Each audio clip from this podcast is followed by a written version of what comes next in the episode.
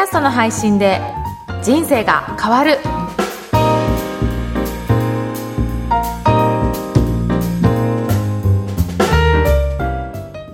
こんにちは、声ラボの岡田です。こんにちは、上田です。岡田さん、今日もよろしくお願いいたします。よろしくお願いします。今日はどんなテーマでいきますか？はい、今日はですね、Google ポッドキャスト、まあそれがあると思うんですが、それのはい。分析ツールがリリースされたということのお話をしたいと思います。うん。これ、どういったものなのかっていうと、はい。昔、以前ですかね、あの、Google ポッドキャストという Google のアプリがリリースされて、そこではいポッドキャストも聞けるようになりましたよとか、うんあとは、えー Google Chrome という Google のブラウザーで、ポッドキャストが再生できるようになりましたよといううんお話ししたと思うんですが、はい。ついにそれの分析ツールですね。は何人再生してるかとか、い。はいあ。とはどれぐらい聞かれてるかっていう分析が自分のチャンネルでできるっていうのは、そういったことが発表されました。えー、これすごい嬉しい。そうですよね。はい。で、早速、私も自分の番組、この番組もそうですね。ポッドキャストの配信で人生が変わるという番組を登録してみたら、うん Google ポッドキャストでもやっぱり再生されてるって方、よくわかるんですね。えー、はい。はい。で、エピソードごとのはい再生回数だったり、うん。あとは再生時間ですね。何パーセント再生されてるか。これ途中うで切れたって、あの、途中でやめたっていうのもわかるんですね。えなので、ー、最後まで聞いてくれてるのか、途中でどのあたりまで、えーうん聞いてやめられてるのか。あとは、うん、はい。えっ、と、日ごとですね。その日に何再生されたかとか、うん。そういったことがいろいろと、えー分析できるようなツールになっています。おー、うんこれ今までこう割と、あの、そういった会社にお金を払って調べてる方ももしかしたらいたかもしれないですけど、それをこう、無料ですかね？そうですね。うんうんうんはい。これ無料で自分の番組あれば登録できるので、うんうん。あのー簡単に、えーはいわかるようになります。ただですね、はい。えーとあのー、コイラボでもいろいろな、えー再生数とかをうんうん分析して、えー集計してるんですが、うん。なかなかこのリアルタイムに集計して表示させるっていうことは、なかなかできなかったんですね。やっぱりデータも膨大なのと、はい。一度の集計にすごく手間がかかってしまうということで、うん。あの、コエラボでは月に1回まとめて、その1ヶ月間どれだけ再生されたか、どどれだけの方が聞いてくれたかっていうのは集計はしてたんですが、うんうん。これは本当に登録して、その見たい時にどれだけ再生されてるかっていうところが見れるのがすごくいいツールだなと思いました。うん。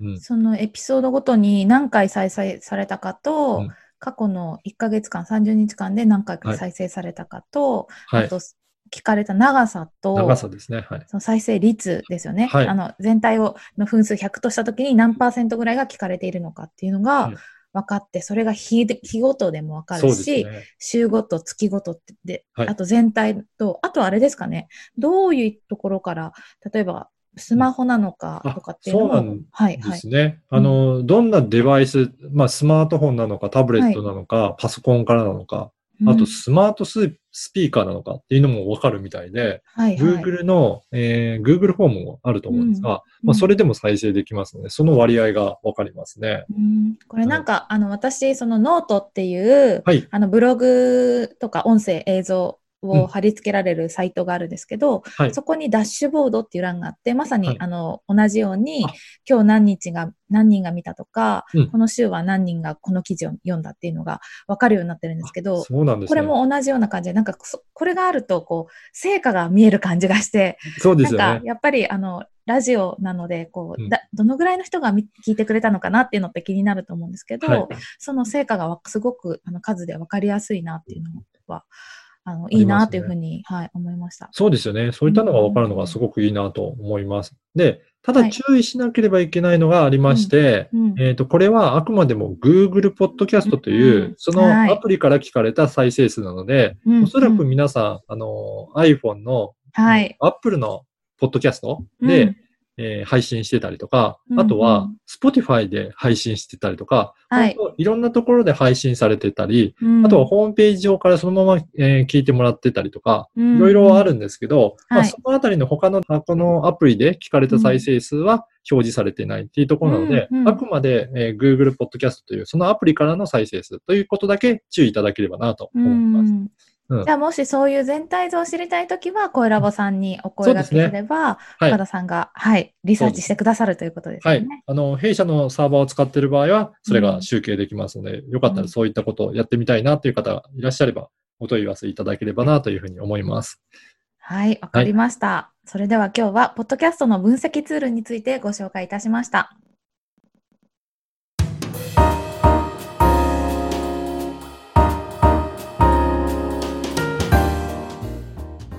続いてはおすすめのポッドキャストのコーナーです。今日ご紹介する番組は何でしょうか？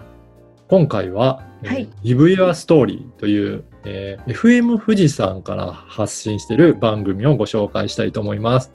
はい、ありがとうございます。はいこれ、実はですね、はいはいはい。ウェイトさんから紹介いただいて、はい。えー FM 富士で、はい、放送していた番組が、ポッドキャストになるということで、ついになったんですよね。はい、はいありがとうございます。わーい。これ企画からあれですかね、ポあの、ウェイトさんは携わってたんですかね？そうですね。実は、あの、今回配信している番組は、今年の3月に放送された番組なんですけれども、はいこれがあの2回目といいますか、えー去年の3月にも同じような番組を放送させていただいて、はい。今回1年ぶり2度目の放送になるんですけれども、あの3月がですね、自殺予防月間ということで、そこに合わせて、この命の大切さを伝えるという番組を、あの、企画から制作やらせていただきました。うん、そうなんですね。はい。あのー2019年も、そしてまた今年の2020年もはい配信、あの放送されたということで、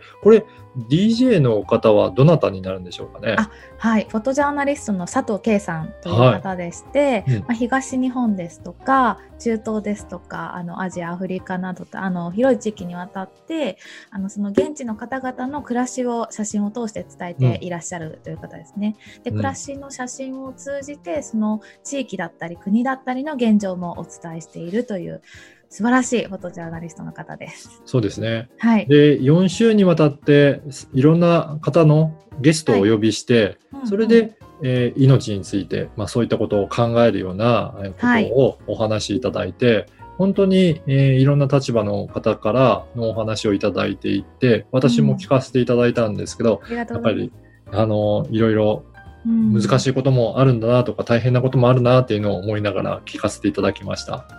ありがとうございます。そうですね。あの、K さん、佐藤 K さんとゲストの方がテーマについてこう対話をしていくといううん番組なんですけど、例えばテーマとしては、こう悩んでいる人に寄り添うっていうテーマで、あの、命の電話というですね、あの、お悩みを抱えた方が電話をができる、あの、電話で相談できる機関があるんですけども、そこの、あの、理事長のですね、高戸さんという方に来ていただいたりとか、あの、同じ小林さんという方に来ていただいたりとか、はい。あ。とは命を守るってことをこう大学生と一緒にうん。考えるってことで、大学生と対話したりとか、うん。はい。あとテーマとしては子供に関わる大人ができることとか、えっ、と、あとはこう心と命のサインに気づいてほしいということで、うんあの、精神ホスピタルの方に来ていただいたりなどしています。そうですね。あの、はいこうやってポッドキャストで残せたので、また今、はいあの知った方はぜひポッドキャストを通じて聞いていただきたいなと思います。ぜひ、あの、それぞれゲストの方がですね、自分の経験を自分の言葉で語ってくださっていて、